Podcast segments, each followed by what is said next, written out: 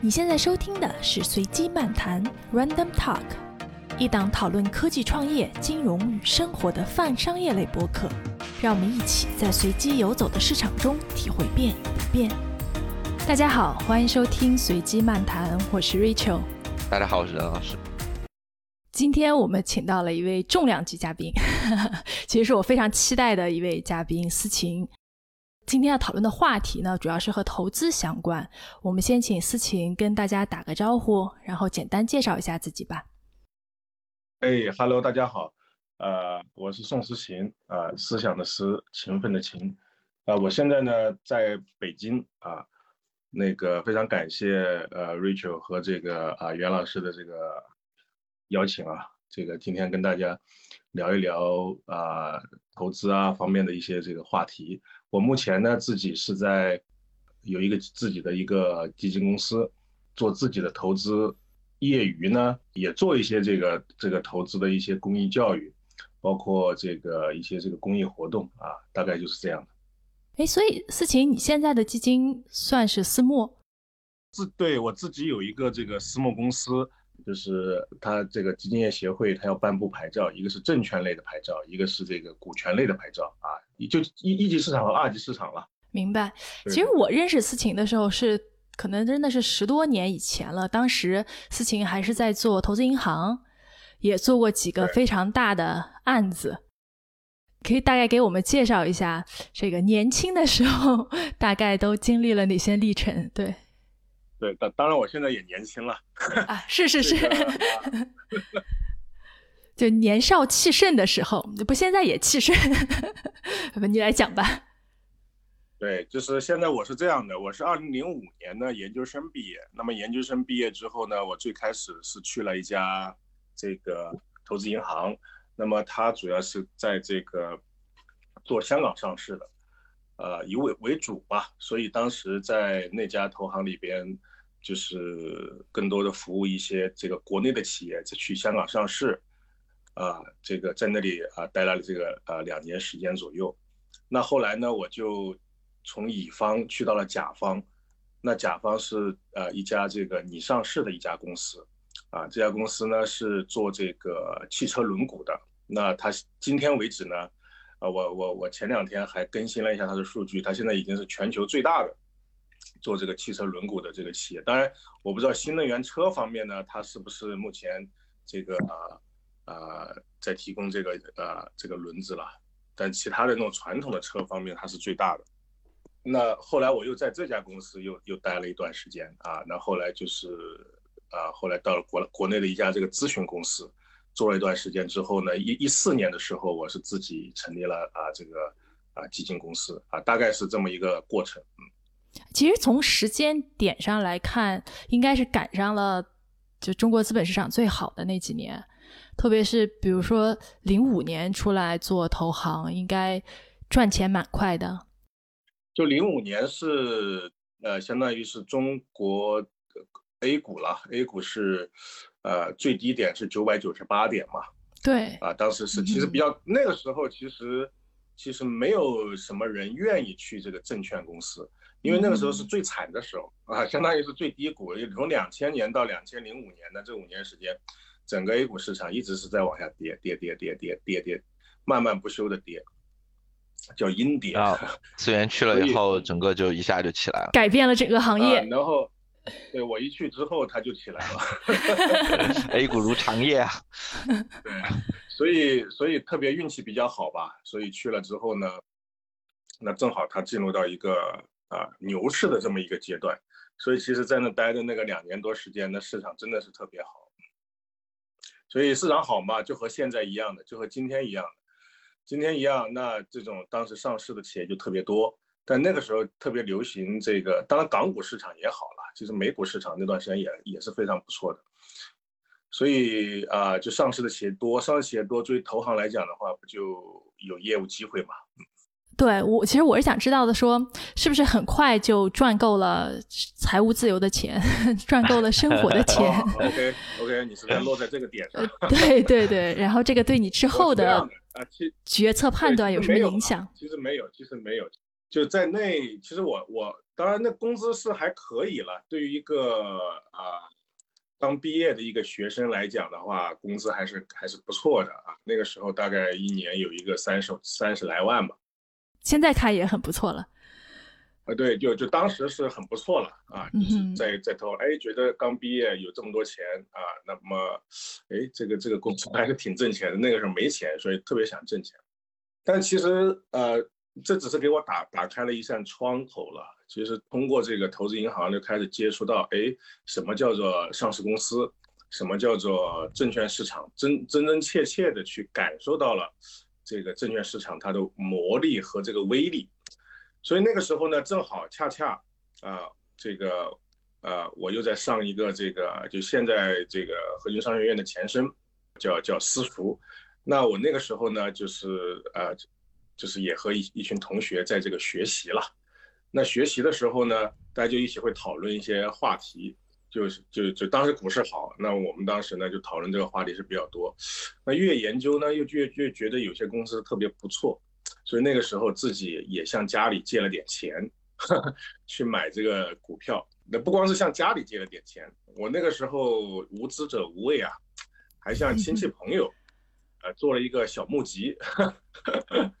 这个做了一个小募集，就那时候这个二零零六年春节回家的时候，啊，做了一个小募集，因为我觉得确实市场很好。然后这个，啊，那个时候又又想，本质上是想挣钱了，又觉得这个机会挺难得的啊，所以。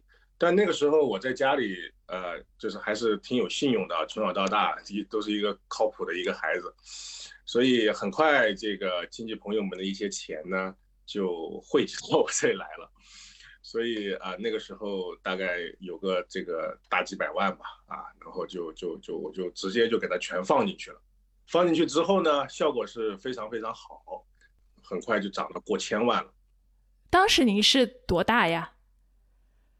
当时啊，当时研究生毕业二十四岁，二十四岁，对，哇，厉害厉害，继续继续，对，所以那个时候就啊，哎，就觉得这个挣，当时就有一个特别有趣的一个想法，就觉得这个挣钱怎么这么容易呢？就觉得挣钱特别的容易，然后甚而继而萌生了一个想法，那挣钱这么容易，那我还上啥班呢？我这上班虽然上班拿的这个钱也不少，但是跟这个相比好像差远了。这个啊，我这可能当时 当时一天时间我就把我一年的这个工资全挣出来了，啊，当时就真的那个时候特别年轻，所以对对事情的看法就是这样的，嗯。是你那一千万每天抖一抖，这个涨跌也就是几十万。说实话，要是没赚出来，亏往往往下亏个百分之几，你也没心思上班了。就是啊，所以那个时候一方面在呃，因为那个时候还是一个 analyst，就是一个分析员，在做好自己本职工作基础之上，反正也得关注证券市场，我每天也得更新去去去更更新数据，所以更新数据的时候都会对这些东西有一个更深入的跟进吧。那之后呢？衣锦还乡。OK，所以那个时候买，哎，就是高高光时刻，就上千万，而且很快的这么一个一个状态，我就觉得，而且我自己关键什么呢？我自己把所有挣的工资也都全放进去了，每每个月的工资只要一到账，我就全放进去了，啊，就不断的在在在这个往里面放放钱。那上千万之后呢？呃，后来这个。股市就有下跌。二零零八、二零零七年十月份的时候，它最高点六千一百二十四点。所以那那个时候不知道了。现在回头看，那个时候是当时的最高点啊，也是到今天为止的这个最高点。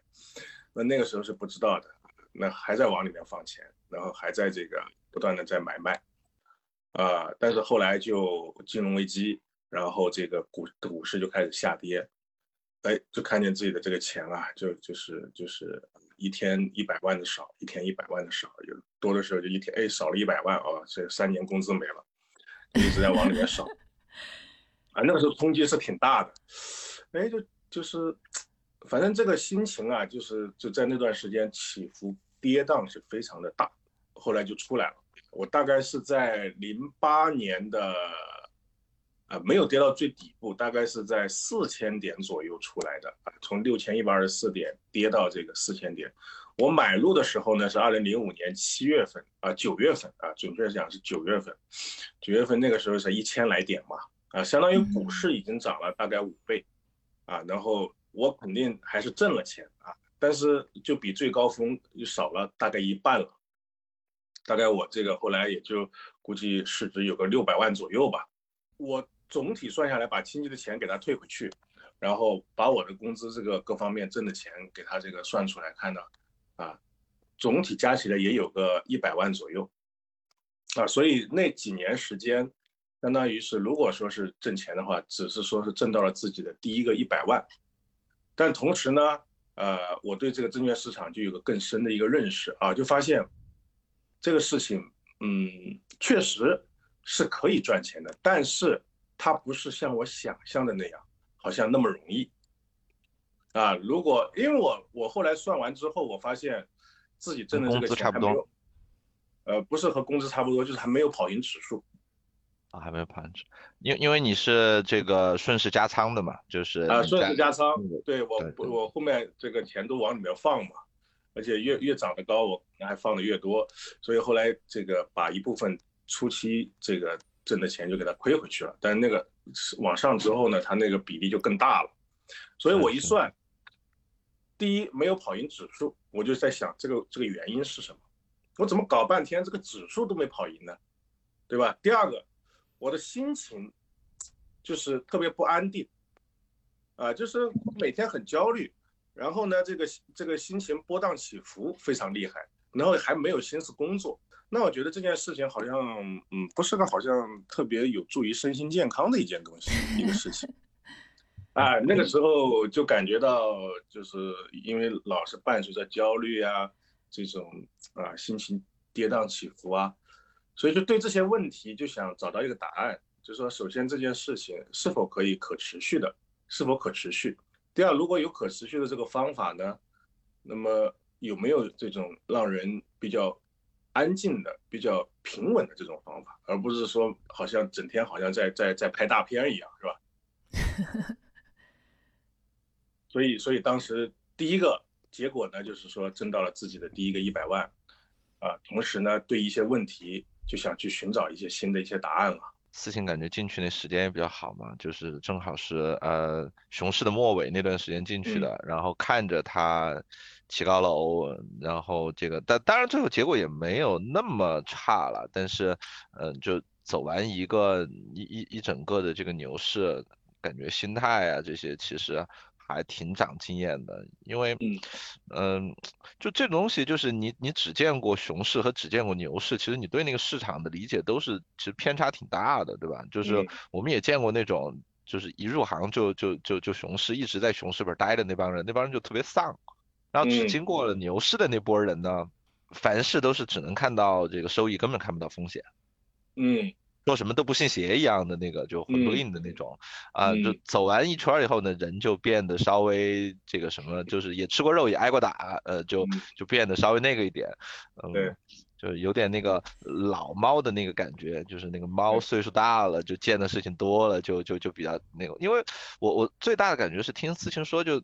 其实也挺跌宕起伏的。我们想想，就零五年的那个时候，其实几十万还挺大一笔钱的。嗯。对啊，我其实我刚工作的时候我就想买了，但是我那个时候工资还那个还没发。我那我想买什么？我向我家里，向我向我父母借了五万块钱。嗯啊，那个时候五万块钱确实对于我来讲，那是很大的一笔钱，而且我我印象特别深，就当时我借完这个钱之后，我说我要买，我第一个股票买的是招商银行。为什么当时在公司？但为什么买了招商银行？很简单，因为我当时在这个呃投行的时候，我是这个在给一家银行做做上市，啊，我对这个银行行业做过一些研究。嗯。对对对，当然那个时候是 IPO 上市了，啊，所以哎，那我那我对这个行业有所了解，所以我就买了这个这个公司的股票。买完之后，它的这个这个这个当然就涨得很好了。是，就其实我感觉哈，就是现在回头看，其实每一代的年轻人基本上都是牛市进去的。因为当股票涨的时候，新闻也多，你周围的赚钱效应也非常的强烈，大家看着这个别人赚钱了，然后就刷刷往里走。我前一阵还在看这个美国 Reddit 上的那个，就大家刷的帖子，就有好多年轻人说啊，我终于凑够钱买了人生的第一只股票，是特斯拉，对吧？就是 都是高点进的，所以一般年轻人都是每一代的年轻人其实都是牛市进场。当然牛，特别是中国牛市很快，然后很快就就到熊市了，然后大部分人就不再进场了，是这样的吧？对，牛市肯定是这个市场好嘛，所以它会带动很多人啊进去，开户也多，对，新钱也多。对，但但是最后能够留下来的绝大部分人，在这个过程当中他是受伤了，然后是比如说再也不来了，或者说就放在那就不管了，就装死了。是。思琴中间也休息过一段时间去做管理咨询了，跟你这个其实那不是休息，其实那不是休息，那不是休息啊！我这我我我这个里边都是有一些这个逻辑在里面。嗯呃，就是呃，就是说我我我刚才不是说了嘛？首先呢，我第一个我挣到了钱，挣到了这个第一桶金吧，如果把它称之为第一桶金，挣到第一桶金。那同时呢，我会我有很多困惑。为什么我的这个在这里好像好像还是业内人士，对吧？天天在这里操作，好像连自己的亲戚的这个这个股票都跑不赢，然后最后算下来呢，连这个指数都没有跑赢。那么这个是好像跟我的这个专业知识好像不太匹配。那有没有什么？这是怎么解释这件事情啊？那那我解释就是可能还要更专业啊，对对这个事情的这个这个学习。所以我是想去学习，更深入去了解到底它这个股价是由什么东西决定的啊，以及我在这个投资这个这个这个这个呃投资方法上面，我能不能去超越指数啊？这是第一个我想去学习去探索的一个一个问题。第二个问题呢，就是有没有方法是可以比较啊不那么心情跌宕起伏的。去赚这个钱，要不然的话，为了赚点钱，把这个身心搞得不是很健康，好像也有点得不偿失。因为当时我确实感受到了这种，啊，这个心情的跌宕，对对自己会有一些影响啊。所以其实我是带着这两个问题呢，啊，首先不是去了一家咨询公司啊，首先是去了一家实业。嗯嗯，是龙骨那家吗？啊，就是轮毂那家，我是去了一家实业公司。我去实业公司，我就想，我具体我去看一下一个企业到底是怎么运作的，对吧？我从乙方，乙方毕竟是还是看猪跑嘛，我直接进去看一看，我要看一家实业公司到底是怎么运作的，而且那那个时候也是要上市嘛，所以，呃，我当时又在投行里面有一些这方面的经验，那我就进入他这个董事会办公室呢，就协助他去上市，准备这个上市材料，跟券商、律师、会计事务所啊这些这个。啊，这个中介机构对接，相当于我从乙方跳到了甲方，那么同时呢，我和这些做实业的这个、这个、这个啊实业经营者，啊每天跟他们打交道，理解他们的思维是什么，所以我在那个地方待了两年时间，啊，我就我就得出一个结论，就是说，这个实业经营啊，其实是很是一个很漫长的一个过程，啊，它是一个。首先不是那么惊心动魄的一个过程啊，它很多事情呢，我在我们看来很无趣，在我当时看来，我觉得这个证券市场每天这个惊心动魄的跑到这来，怎么这么安静呢？那个有一个感觉是这样的，就是呃，你我们如果拿普通的股票的证券市场来作为速度，它的是一的话，实业的速度可能就是零点一，就是你从证券市场再去看实业，你就感觉它发生的所有事情都特别慢。就是它的所所有的改革啊，或者是什么东西啊，就是都特别慢，就是你就好像在看一个慢放的东西。然后，如果你比如说播到像币圈啊，像这种就是投机类的东西，你就觉得什么东西都特别快，就十倍速快放。嗯嗯，那个，所以就是嗯，那个我我我我是要跟。Rachel 说，就是你想想思琴当时那那个感觉，估计就跟，呃，我们习惯了币圈再来看这个股票市场是一样的。你就觉得，怎么这边一个牛市要走一年啊？这个币圈不是一个牛市都走一个月就走完的吗？对对。所以当时就是两个这个非常强烈的一个结论。第一个结论呢，就是说这个证券市场每天跌宕起伏，但是呢，在这个实业经营过程当中是一个是一个是一个慢变量啊，它是一个每天而且看起来是特别无趣的一个，呃，每天就那些事儿啊，这个每天忙的就那些东西，而且我那个时候也是忙的一些这个手头上的一些事嘛，好像没什么惊心动魄的东西，但过段时间可能一家公司就上市了啊。嗯，所以这是一个很强烈的一个冲击。那跟我当时在投行里面这个这个这个每天接触的也不一样。那个在投行里面接触的就是每天都是一些，哎呀，特别大的一些事情，对吧？一笼就几百个亿、几十个亿 啊，然后接触的全是这个上市公司的这个董事长和这个这个这个啊董事会的人啊，而且都是上报纸的这些人。那在这里呢，因为我直接进入到一个这个实业公司的一个董事会，这个就好像开始默默无闻了。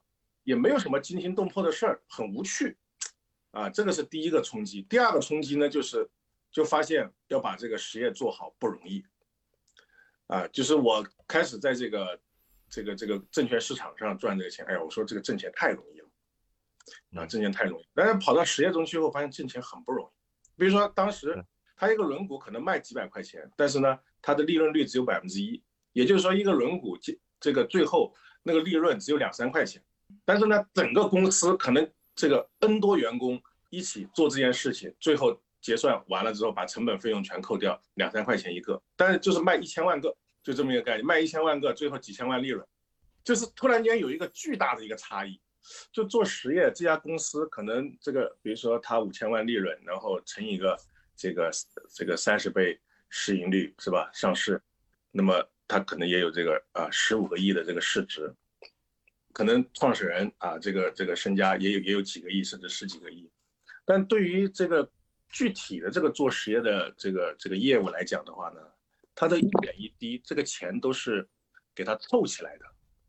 嗯，啊，他凑了一个很大的量，然后通过日积月累的月累的这个经营，最后变成了一个财务报表一个数据。那突然间通过证券市场的一个急剧的一个放大，所以形成了这么一个这个这个财富的效应。啊，所以一方面我是感慨，这个证券市场确实它有它的这个魔力和它的这个啊乘数效应在；另外一方面，我进入到另外一个实业的世界呢，我又发现，具体我们做实业是一个日积月累的，甚至是很无趣的，就是一些动作的不断的重复啊，然后这个啊把每一每一个当下的这个动作给它做好，然后最后通过一个时间的这个复利的效应，把这个事情才能够。真正的给它呈现出一个财务报表上的一个结果上来，所以通过这么两年的这个时间呢，我对这个实业有了更深的一个理解，也发现，嗯，其实它背后支撑的这个东西呢，跟我之前想的会有所不一样。因为我那个时候在投行工作的时候，他我是不会深入到这个业务流水线的一线去的，我还是在在和这个董事会打交道，主要是和董事会打交道，都是些很高大上，每天穿着西装，打着领带去开会，是吧？在这个五星级酒店做的最好的会议室，呃，还是有点不太接地气了。棒的，那所以你在那边待了两年以后，感觉就是呃，第一这两个东西还是非常不一样的，嗯，第二你你你是不是还是觉得你的风格会更倾向于像这个呃资本市场这种比较快节奏的东西？对，或者我想说，是不是一旦经历过那种快速赚钱的效应，就很难再真的到实业去慢慢积累了？那是是是这样，我那个时候这个确实在实业工资那不如投行了，其实不如投行啊。当然，如果上市的话，有一些股权了嘛，是吧？嗯，是，就是就是就是这么一个概念。但是很遗憾，这个后来没上市这家公司。到现在都没上市吗？到现在都没上市，原因是什么？就最大了嘛？就当时呢是这个，当时它是中国最大，也可以上市。但是呢，后来碰到一个事儿，不是说零八年金融危机嘛，这个基翼福特都遇到很大的，他最大的这个客户就是基翼福特这样的公司啊。对，就当时基翼福特这些这些公司都遇到很大的问题，那股价跌得一塌糊涂，那中国证券市场也封关闭了，就是当时 IPO 停止了。对。啊停止之后，他后来就把，因为业绩也下滑了嘛，他业绩不能不能往下走。在国内上市呢，它要有一个持续上涨的这么一个过程。就当时啊，他不能说，哎，这个最后一年你上了这一年突然间夸跌百分之五十，他觉得你这个东西是否可以持续？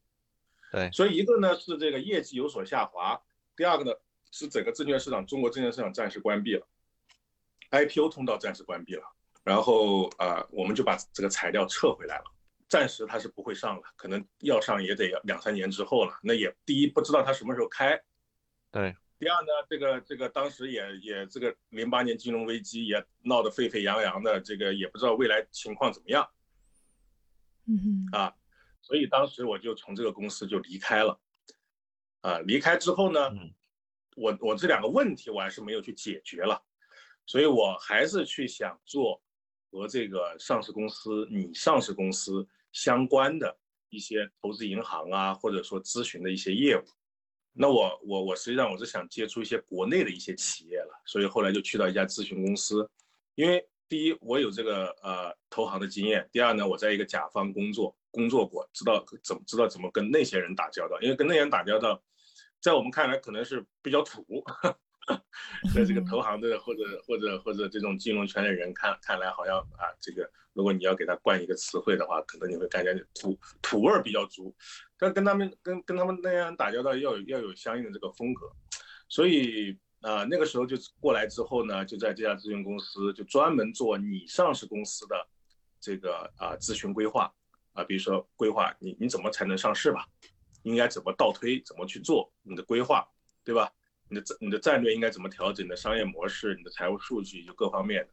啊，然后如果把这块做好了之后呢，我们再给它对接给券商，啊，那券商就很简单了，那直接把招股书一写，就按照我们这个这个这个咨询报告吧，把招股书一写，不就上市了吗？嗯，所以这个是第一个我做的事情。第二个做的事情呢，就是，呃，那么给上市公司去做一些这个战略规划，对吧？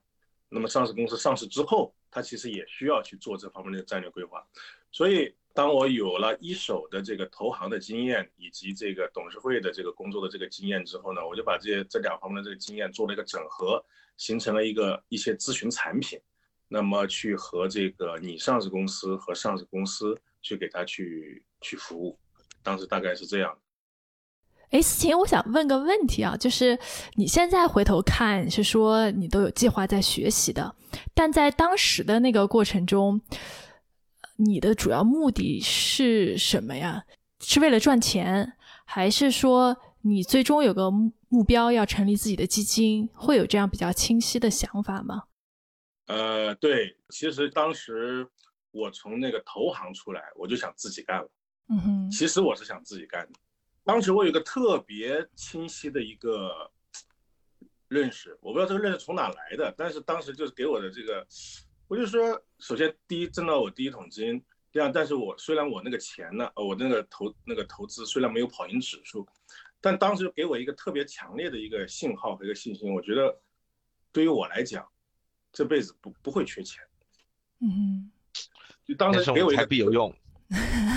就当时我就觉得，哎呀，这个那钱对我不缺，那我现在想干什么呢？那我那我一定要搞一个自己的企业出来，看看自己到底能搞点什么。初生牛犊不怕虎的这种这种感感觉在里面，就想闯一下了嘛。当时是想做一个自己的企业，你是想弄一家公司然后上市？对，这种创业，反正就创业，就是自，就能不能创成不知道。嗯哼，反正就是想不想在一家公司待着。嗯哼，想当老板。啊，想当老板，因为 第一呢，第一呢，我我觉得这个呃实在不行，我在股市里面再提点款嘛，对不对？股市就是你的提款机。啊，就提款机，然后这个如果说是就创业第一个没项目没成功或者怎么样，我在股市里面回去，我再提提点钱出来，再支撑一下，啊，就当时就就这么想的，你知道吧？真实想法就这样。另外，我看到我老板在这个公司里边，那我就问了一下我自己，我说我十年后像不想不想像他这样？我我给我的回答说，我说我没啥意思，按部就班的在这里等待。啊，比如说几年往上升一下啊，这个加点钱，好像看这个这个看别人眼色，这个啊做事情，我想自己创造一个东西出来。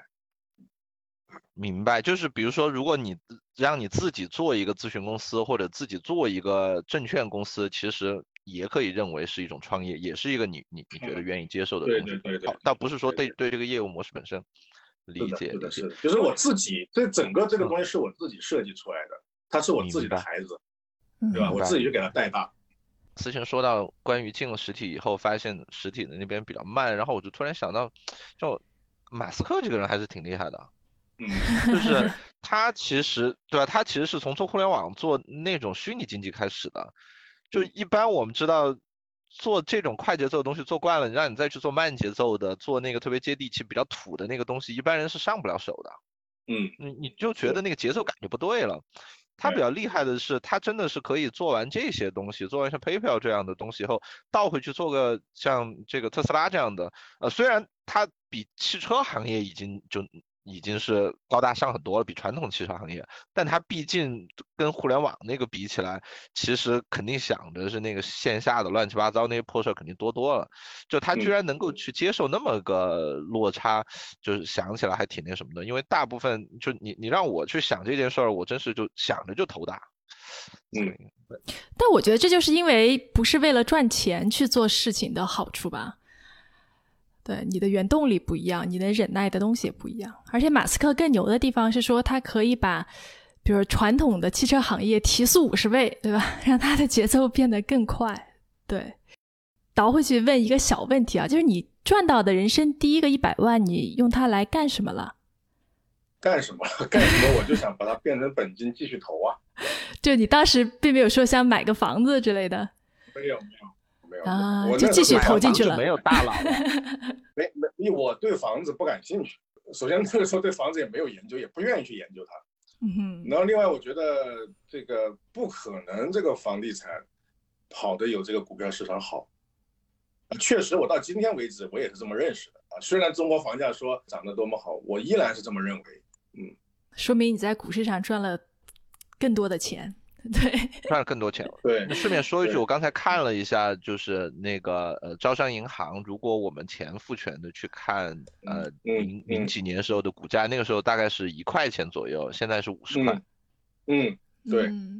所以对于这个私情来讲，至少买买招行，其实应该是比北京的房子是赚得多的。嗯，那肯定，你很买很多公司都比北京房子赚得多。是是是。对，然后我们继续哈，继续这个私情的历程。所以一四年的时候是什么原因？你觉得时候到了，可以自己出来干了？是你觉得你已经完全参透了投资这件事情吗？那我继续讲。刚才说到，我就去了这家咨询公司呢，去做了一个产品啊，两个吧，两两两大方面嘛。一个是你上市公司，那么一个是这个上市公司的这种资本规划、战略规划，呃。哎，那个时候运气又特别好，那个时候呢，这个零九年、一零年正好是中国的中小板和创业板开板，嗯哼，所以那两年时间呢，就有一大批的这个中小板公司和创业板公司上市，也就是说，一些所谓的这种小小小市值的公司、中小市值的公司嘛，可能上市之后，不是说有像有些公司一上市啊，这个这个就是这个啊。呃，呃几百亿是吧？它不是，它可能一上市就几十亿、五十亿、三十亿、二十亿啊，这都都都都都有可能。就当时上了一批这样的公司，零九年中小板，然后一零年创业板，这两个板打开之后呢，就有一大批当时服务的这个啊，我们的客户他就上市了。我我当时服务了大概十几个这公司嘛，大概有五六个都上市了吧。那上市之后，其实我确实也在继续给他们服务。当然也有一些老的上市公司呢，已经上市的呢，我也他也会来找找到我们啊，提供一些这个咨询服务。所以当时大大小小的，就是就是有那么个几十家这个上市公司啊，我是非常熟的，跟他们老板就是就基本上随时可以打电话，然后这个随时可以跟他去他们办公室聊，然后他们也也经常会找我聊的这么一个状态。那就跟这些老板就建立了非常呃。深厚的这种信任关系，因为他们也知道我是做什么的，以及通过咨询项目呢，他们也了解我的为人，以及这个我们产品能解决什么问题，而不是说啊，只是看个 PPT 忽悠一下啊，不是这样，他确实了解我们，我们这个能能帮他解决什么问题，同时又有个几年时间的这么一个信任基础在，所以当时我就在反思一个事儿。就是说，我们当时给这些公司啊提供这个咨询产品，可能我一个咨询产品，一个一个咨询服务给他，也就是啊小的几十万，大的也就啊上百万，啊服务三个月时间啊或者几个月时间这么一个这种服务模式。或者有些我们是常年服务，一年时间每个月收五万块钱，大概是这样。但是呢，我们在服务的这个过程当中呢，啊，这几年时间可能涨了几倍了。那我就在反思一个问题，最早也是一直在探索投资方面的这个这个事情吧，对吧？我一直还是想想解决这个投资方面的这那几个问问题和困惑。我那时候就在反思，我说，呃，我们这个可能给他服务个三年时间，一共也挣了个，一共也就挣了个这个三四百万。就如果说我当时在服务之前，嗯，我就投资了他，啊，我不要咨询费了，我就投资他。然后，比如说投了一千万，投资肯定不是投几几百万，投一千万一个亿，那我投资他。那我这个三年之后，我比如说变成啊，比如投一千万，三年之后这个这个这个啊呃，比如投投五千万，三年之后变一点五个亿，那我收百分之二十的 carry，那就是两千四百万。对。所以我就觉得，嗯，呃，我们给这个公司确实也提供了很多帮助，也解决了很多问题，而且很多问题确实也能够反映到这个市值上面来。对，但是我们这种商业模式好像没有没有跟进到这个，没有完全匹配上，没有把自己的这个价值，这这这这个价值给给给利益最大化。就是我明明会能点石成金，我为什么要去这个帮别人点？我应该这个点自己的。对，因为最开始当时我们也没有这个自信了。最开始的时候，因为也刚开始做嘛，肯定会要摸索过程。但是越摸索呢，我们这个产品越成熟。啊，对这个公司的理解呢越深刻，啊，对这个确实也帮助的公司呢也越来越多，能够解决他们问题的这个这个经验呢也越来越丰富的时候呢，慢慢就有一点这种自信了啊。我觉得我们可不可以换一，我们事儿还做着同样的事儿，对，还是这些事儿，对，还是这些事儿，但是呢，我们换一种商业模式。我后来我就去跟一家上市公司老板说，我说这样，因为。他又想跟跟我去续签一下、续约一下新一年的这个咨询嘛？他说我们今年这个继续吧，然后这个你报个价格，今年多少钱啊？提供什么服务啊？你给我提供提给一个协议过来啊？大概是这样的啊。那我印象很深，我当时就跟他说，我说这样吧，那个 李总，我说那个我们现在呢，今年我有个想有一个新的想法，有一个新的尝试啊，这个。我们换一种合作方法。首先呢，我们合作内容还是这些啊，甚至会比这个做的更深入啊。待会我会跟你讲为什么。但是呢，我不要你一分钱，我不要你一分钱，我给你提供这些服务，但是我不要你钱。以前我是要你要问你个要个几百万，我现在不要这个钱。反过来我还给你投钱。哎，他说有点意思。因为搞实业的很多很多老板，他并不也不是特别懂这个基金啊这些东西。哎，他说这个是可以的，他说可以啊，他说你看，那你那你们这个重新拟定一下，看看怎么个合作模式。当然，这家公司我们是深度跟踪了已经五年时间了，我对这家公司这个方方面面，比市场上任何一个研究员或者基金经理我都给比他更了解，任何一个。啊，就是我们对这个公司五年时间没没事儿，就跟这些公司的所有这些这些这些，不管是管理层的上上下下，就有点想像把我这个前几年甲方乙方的所有工作都结合起来了嘛。我不光是跟这个董事会打交道，我也跟下面的这个基层人员打交道，因为我要去咨询，我要去跟他们访谈呢，我要去跟他们这个这个聊啊，我要去看他们的这个实实际的这个情况啊，去他们厂子里看呢。所以上上下下对这个公司。就跟踪了五年时间了，已经从零九年开始到一四年，已经五年时间了。所以对这个公司业务的方方面面、经营的方方面面、这家公司人员的方方面面，我都有充分的自信了解了。所以在我们通过充分的判断之后，我认为这家公司是在当时那个价格是可以投的。嗯哼。因为当时很有意思，一四年的时候，其实又很像当时零五年的这个状态，因为我是经历过那个状态的，就说很低迷。这家公司几十亿市值的这么一个盘子，每天成交量只有几百万，我觉得不至于，市盈率已经跌到个位数了。但是通过我们对这家公司了解，我觉得不至于，而且我们对他公司未来的这个这个财务预测和财务规划，我们也参加他们董事会啊，我们都是有一定判断的，知道他们里面有多少水分，以及大概会是什么样的一个区间，我们都有一个基本的一个判断。那么这些判断呢，后来我们也去跟这个市场上很多基金经理和研究员都聊过，我们发现他们的判断和我们差别极大。嗯哼，那我认为，我说这里边可能对这家公司认识可能会有差距。我们对这家公司的认识，以及这家公司管理层对这家公司认识，和市场上的这些投资者和研究员对这家公司的认识已经有巨大的落差了。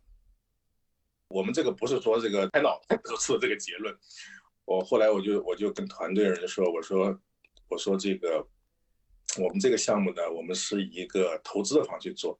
如果投成了，可能会挣很多钱；但是如果没投成，也有可能一分钱挣不着。那和我们那种以前好像买一个理财产品固定收益的是吧？反正你这个做的好不好，你可能每年都有几百万进账啊，一个客户几百万进账，那就很不一样了。这个是如果做得好，有可能是几千万进账；如果做的不好，零，甚至客户信誉也会受损。对，这就是跟呃拿工资和拿期权的区别嘛。就是前边的那个模式更类似于，就我拿死工资啊，旱涝保收啊，后边这个呢，就是工资我不要了，我这个就要公司的这个股权或者期权。那么公司做得好，我跟公司有一个比较强的利益绑定。所以第一笔项目，你们到底是说直接让那边把你们的这个劳务费给结转成股票形式支付给你们，还是说当时第一笔你们真的就额外又自己投了一些呢？劳务费没有收劳务费。没有收劳务费，也没有结转，不是什么咨询换股权，不是，我直接就募了一笔钱去投，直接就募了一笔啊，就是一上来就募了一笔，那很厉害，嗯，对我，当然你我知道你这个所谓的咨询换股权，就是你给我咨询费，但是我的咨询费呢，我就直接投给你，对吧？这钱反正也不是从我这掏的，对，这个规模就小，而且其实说实话，在别人看来你也是个就。不亏的一个局面嘛，就跟你头一笔那个体现出来的，你跟他的这个利益绑定又又不一样。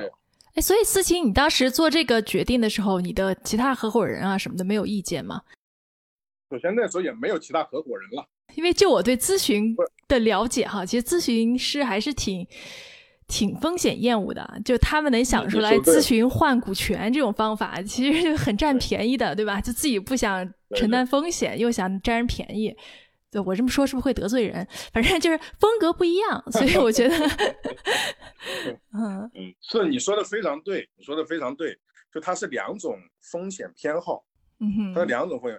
但是就像我当时我从这个投行出来，我是一个风险偏好型选手，所以实际上，当然我的风险偏好也不是建立在盲目的风险偏好基础之上。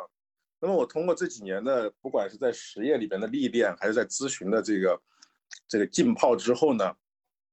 因为我自己毕竟在早年的时候，我对这个资源市场也有很多认识嘛，不是说波动很大嘛。这个如果你不有效处理的话，好像也很焦虑的一件事情啊。能够通过这几年这个慢下来，以及去接触一线的这个实业，呃，又会把很多这种啊心态呀，包括对真正的对这个实业的认识啊，又会做一些这个啊这个调整，然后。又通过这五年的时间，对这家公司的深度研究和跟踪，以及确实帮他们去，他们很多这个未来的战略规划、业务选择，也都是我们在帮他这个去做一些这个报告，在参考。所以呢，就建立起了这个理性的认识啊，而且它的估值也很低。那个时候我其实我已经做了做了这个，你看我是零九年过去，然后到一四年已经做了五年时间了。做了五年时间之后，其实我也是在探索。这个这种模式的，我这个业务，我这个产品的未来的方向，因为老这么做下去，其实会有问题。问题在哪呢？就是其实真正去真正这种要去跟一个董事长或者跟这个董事会去建立比较深度的交流，不是一件很容易的事情。嗯，就这个能力啊，不是很好复制。可能一些做一些 PPT 或者做一些这个咨基本的咨询报告是可以去呃到一定阶段可以标准化的或者相对于标准化的去生产，但是具体到啊这个跟董事会跟这个老板去沟通这种能力不是很好复制，嗯，所以这个业务它到一定阶段的时候它是有瓶颈的，它没法标准化去复制，可复制性、可标准化性没那么强，就咨询业务。嗯哼。啊，而且但是呢，这种直接和这个董事会和这个老板的沟通，尤其是有的时候还有一些私人的一些这种沟通，因为他要信任你，你跟你换别人来沟通，他没法沟通，他不是个，他不仅仅是个专业上的事情。啊，所以我当时就服务好几家上市公司，也也搞得有点这个疲惫，这个老是飞来飞去，然后要跟他们去去去去聊，所以我就在探讨怎么去给它做大呢？这个老是每年搞个几百万、千把万，哎呀，这个持续这么搞下去，也不是我想追求的一件事情啊。这个，而且这个看起来这个业务模式也没法放大，自己成人力瓶颈了。对，所以我就在探索。一种可如何可以在现有能力之上，给它进一步放大的这么一种模式，其实是这底层是这么在思考这个问题。那么无非不就两种嘛？第第一第一种就是你继续在探索它如何去可以给它标准化、可复制吧，把可以复制、可以标准化的一些流程，你尽量给它百分之八十的工作都给它标准化、复制化，能把你的团队扩大，把你的业务规模扩大，这是第一种模。这种模式我也探索过。因为探索这种模式有两方面的事情，一个是我们的产品本身要标准化，第二个是我们的组织的模式要能够支撑这种这种产品标准化的这种套路。但是我们当时呢，这个我对这个组织认识也没有那么深，当时我们那个公司那个文化也不太支持这种这种这种组织复制的这种模式，所以我就换了一条通道。我这条通道就是把我现有的能力，那么既然没法组织的话，我们做一个小而美的这个这个这个团队。那么我们这个团队呢，人均收入那是极大，但是我一年可能就做一两个投资，嗯，啊，我就变成这么一种模式。其实我后来就选了，在第一条模式探索完之后呢，发现不太好走，走不通，那我就进入到第二种这个模式，就是把我的我们的人均收入给它提升。所以后来我们就在我们这些这些公司里面，我们就选了这家公司了嘛。通过分析之后呢，觉得可以投，投的话呢，我们当时就想着。我觉得是可以放点钱进去啊！其实我当时想放很多钱进去，但是真的当时募不着募不着钱。因为刚开始，你募不着钱有两个原因。第一个原因是刚开始就是我你这个也没有从来没做过投资，突然间说要募个把亿去去投这个项目，没人 相信你啊。嗯哼。第二个原因呢是我不说了吗？当时资本市场是熊市。嗯，是金融产品也没有像现在这么多，没有这么多。当时这个大家都很风险厌恶。我记得那个时候我们那个找的几个投资人，都是买一些固定理财产品，每年八八个点啊，他觉得很好了。当时还有八个点，就是说，他说你如果能够提供一个产品有八个点的话，那就很好了。他是这么说啊，他说不要去挣到这么多钱。我给他模拟，我说如果说是。这个市值到多少，你能挣多少？哎呀，他说你这个有点，心里面就觉得你这个太忽悠了。嗯哼。所以，所以当时他们都是一些风险比较保守，因为这几年跌下来也跌怕了。嗯哼。我当时啊，我真实的想法，我是想投三个亿进去的。嗯。如果我能募到那么多钱的话，我会投三个亿进去。但是很遗憾，我们只募集到了三千万。嗯，三千万也不错了，我觉得作为第一个试水的项目，这个这个三千万也也也还行啊，啊，三千万我们觉得不够，然后呢，我那个时候又干了一件，这个今天看来是一个高风险的一件事情，我向银行借了六千万。这个是怎么操作的？我我特别好奇，您是基金的方式借的，还是个人的方式借的？就是这所谓的叫结构化产品嘛。啊啊啊啊！上了杠杆。现在是很普遍的一个产品，在中国啊啊，当然这两年这个产品是给它控制住了。嗯嗯。因为这种金融化呢，这确实导致这个这个这个这个钱都被无节制的给它放大了嘛。啊，这个在当时是银行。刚刚开始探索的一个业务，后来在一五年，呃一呃就是就是我这个头是在一四年五月份嘛，嗯，就当时在一三年一四年是刚刚探索这个业务，所有这些商业银行，后来在一四年后半年到一五年，他是如火如荼的开展这块业务。就是什么意思呢？就是说你你拿一块钱去，嗯，它可以给你多折，你可以通过有效的设计配到给你十块钱都可以。嗯当时做这个，他是单只股票单只审的，还是他是用恒生的那套单只股票单只 Homes 做？单所以单只股票单只只审做就是只只能做这个股票，他他不是用对那种东西搞的。对，当时因为我不说了吗？嗯我当时做的时候还是非常严格的，因为他刚刚开始探索这个业务啊，后来就相对比较标准化了，所以后来就 hold 不住了嘛。对，但最开始的时候是很严格的，我记得我这个项目，呃，这个过这个银行投委会那是非常艰难的，我一度是觉得这个钱下不来。首先我这三千万也是募集来的，那我拿着三千万呢，又向银行又去借个六千万，我按现在的标准，银行会觉得比较害怕，对吧？因为你募集资金本来他就已经有点儿害怕了，然后你再给他加了杠杆，他也怕后边儿搞出这个搞搞出群体事件。但是，嗯，就是如果没有做到这个的话，对您个人的这个收益影响肯定比较大。因为如果是按收这个呃按收 carry 来的话，你这有杠杆和没杠杆，这个 carry 可完全不一样。首先我是没募集到这么多钱，但是我又觉得这个机会挺好，是本质上是想，哎呀，就是说这个这个，既然看到一个机会，我为什么不拿这个？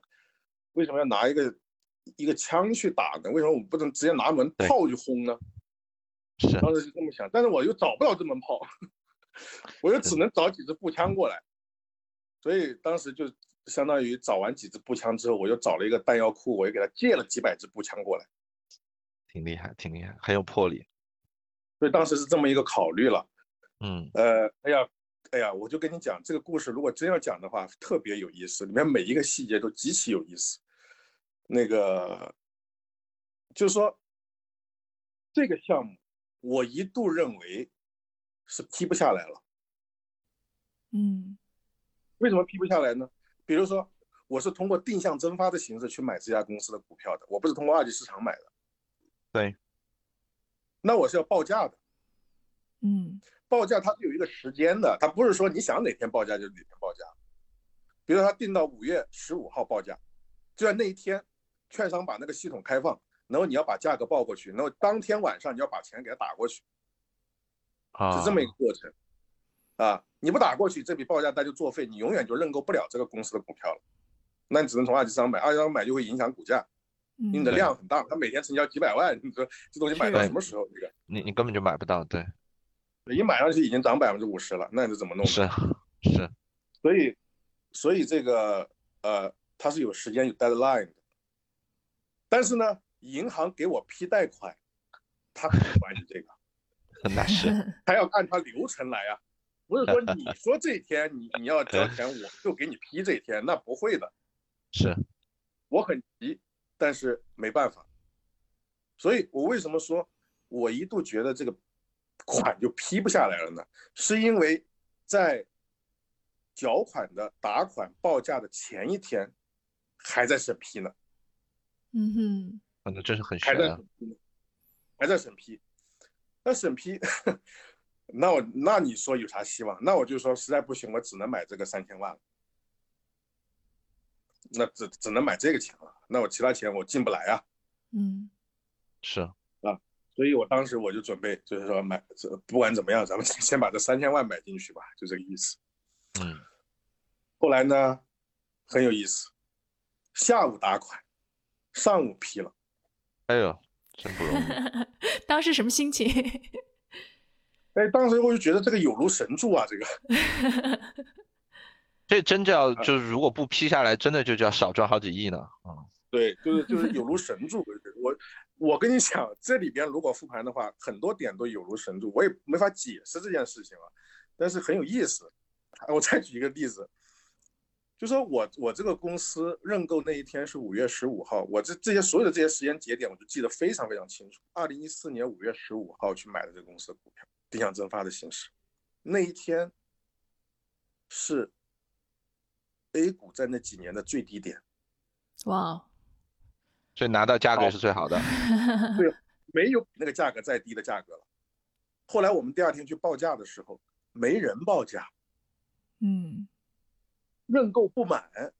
比如说这家公司要定向增发八个亿，对吧？嗯，那最后报价的人只有五，有三个亿流产了。然后呢，后来那三个亿是他老板自己认购的，嗯啊，因为你不可能流产呢，因为他老板也觉得这个价格这个买入没很划算问题。对，对，但是投资者就觉得这公司不行，嗯，吓破胆了那个时候。对投资者吓破胆了，整个市场都吓破胆了。就所以不是熊市嘛，熊市最低点就是这个样子，就是没黎黎明前的黑暗那段时间，黎就是人明前最黑暗特别绝望。的时候，这些人愿意来参与你这个什么，你又想忽悠谁呢？就是这个意思。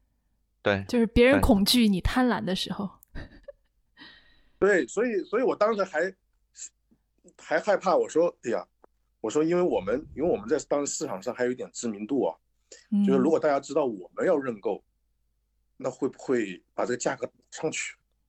嗯？但是我内心加戏很多啊，所以我说大家一定要一定要保密，一定要低调，绝对不能跟别人说，绝对不能。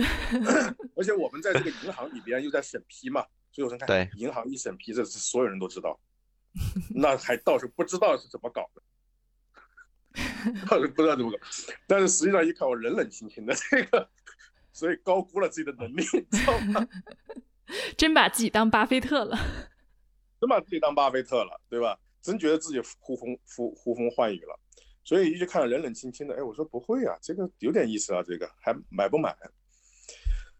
但是确实当时就是这么一个状态啊。其实任何一个一个一个股票市场的低点和高点，那比如说高点也是这种状态，高点就是高点的状态是什么呢？高点的状态就是我的没有人说不好，嗯你跟他说，是可能未来会下跌啊，他说不可能的，怎么可能呢？这个我这个基金，我这个股票过去一周涨了百分之百分之十了，一样的，就是完全反过来，完全反过来啊，甚至很多机构投资者他也会进去。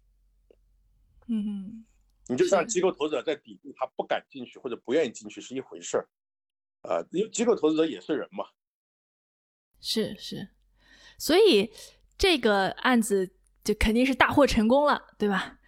嗯，对。然后就给了一个契机，然后从此就开始做基金了，是这样的吗？所以当时做完这个案子呢，就是说，真真正正的把前几年，二零零五年开始接触股票市场、证券市场，到后来去实业、去这个咨询公司历练，上上下下的各种经验，做了一个总体的一个整合和一个实战，嗯哼，而且它是真金白银的实战，不是说我在给别人出方案，我没有参与。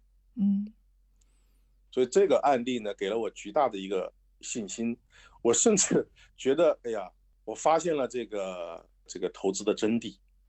嗯，确实有些点确实是书本上看不来的，啊，里边嗯要复盘的话，因为这个案子有些细节不太好复盘，但如果真的要给他复盘的话，这里面每一个点实在是太有趣了，比我们到今天为止，我依然认为里边很多点比我们去看任何书都来的有意思的多，因为它是最鲜活的、最一手的这个这个这个经验，啊，所以到今天为止，很多点都在滋养我，让我对对看一些事情的一些这个观点都有所不同，就我获得了一些别人获得不了的一些认知。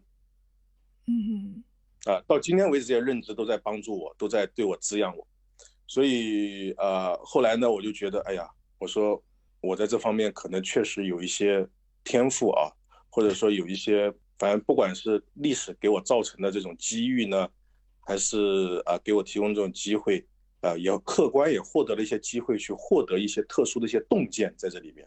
我后来我就趁着这个这个这个基金大获成功啊，因为所有投资人都挣了很多钱，当然我们也挣了一些钱，然后上市公司老板也很满意啊，他的市值也翻了很多倍，他自己投的那笔钱也挣了很多钱，啊，所以就各方多赢，多赢，满意。那满意完之后呢，这个那我就在想，我在这个这个基金还没有结束的时候，中期嘛，因为它是个当时我募集的是项目型的基金嘛，它并不是一个说什么项目都可以投的这种。但后来呢，我又陆陆续续的又从我其他的一些客户里面，我又觉得可以投的一些项目，陆陆续续的我又募了几只基金，所以最高峰的话呢，我这边大概募集了二十个亿左右，把二十亿全投出去了。那全投出投出去之后呢，一度效果是非常好啊。嗯，呃，因为确实对这家公司呢也有所了解，我们做的一些这个咨询服务呢，确实也能客观帮助他。嗯，当然最重要的是这个证券市场又轰轰烈烈的又来了一轮牛市。嗯，二零一四年到一五年啊，一轮这个小牛市吧，不不能说大牛市吧，小牛市。所以这个，哎呀，这二十个亿一度就变成很多个亿了，很多个亿。当时就觉得，哎呀，这个。嗯，当时从这个这个投资银行出来一些这个想法，现在看看来慢慢在变成现实啊。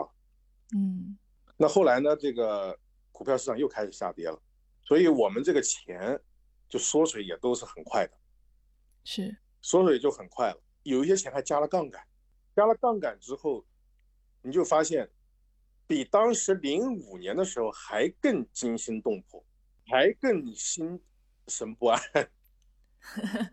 对吧？你想想，当时亏了，无非就是把自己的钱，也就几百万、几十万全亏了。这一亏，可能我反过来，如果说这个真的是一直跌下去的话，我可能反过来我倒欠银行几个亿。是。那我这几个亿，我这个这个这个从哪去找这个钱呢？我我问个技技术问题啊，那个事情就是定增，咱们国家规定是。定增的股票是有这个限售期的吗？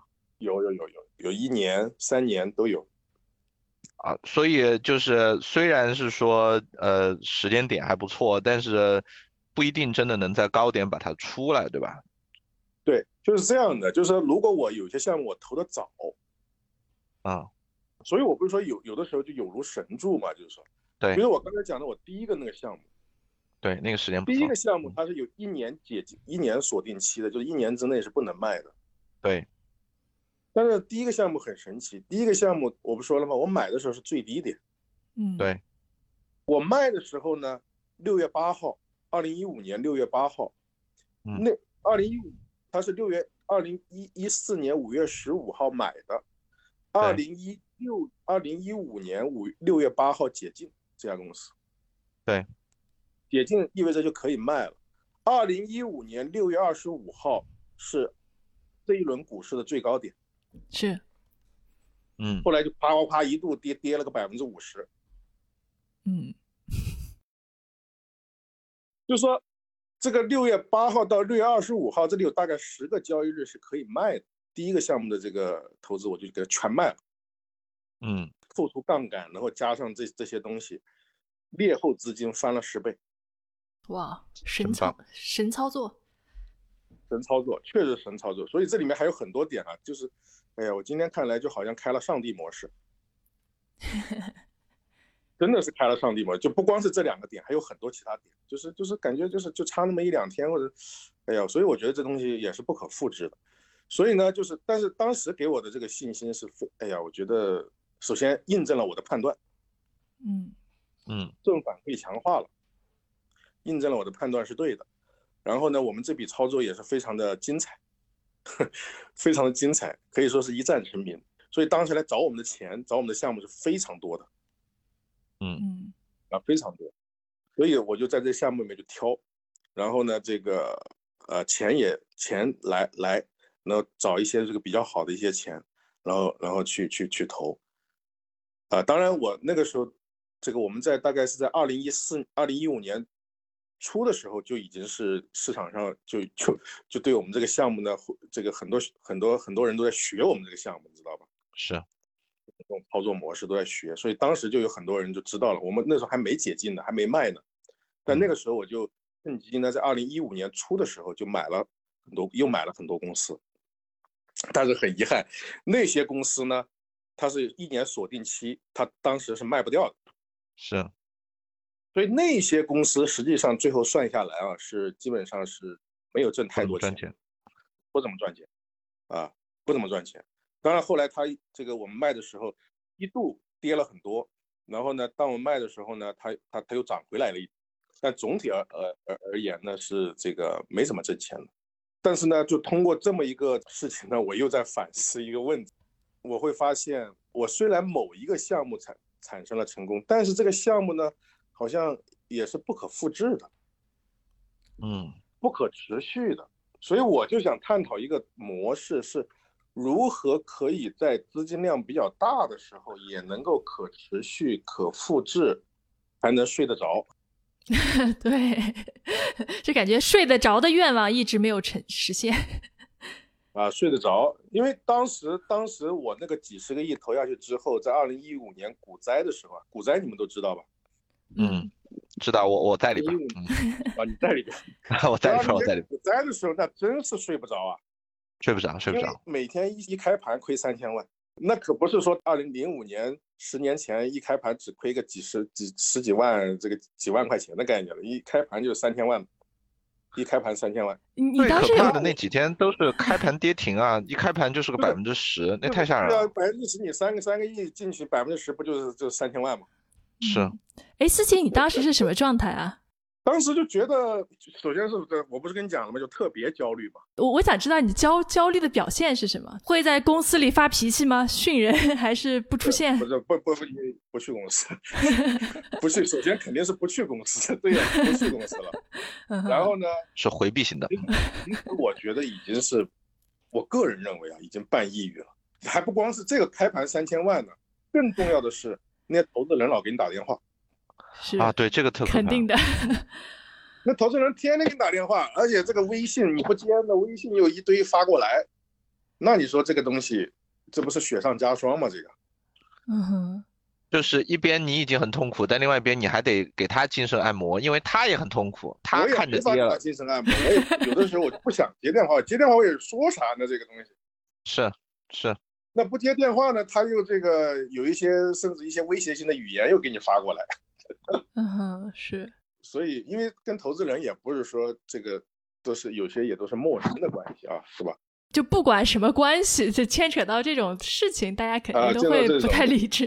对啊，呃，不太理智，呃，但估计他们也在别的人也投了，自自己也投了，所以估计都比较焦虑，他自己也焦虑，焦虑加焦虑，焦虑人和焦虑人在一起，那就更焦虑。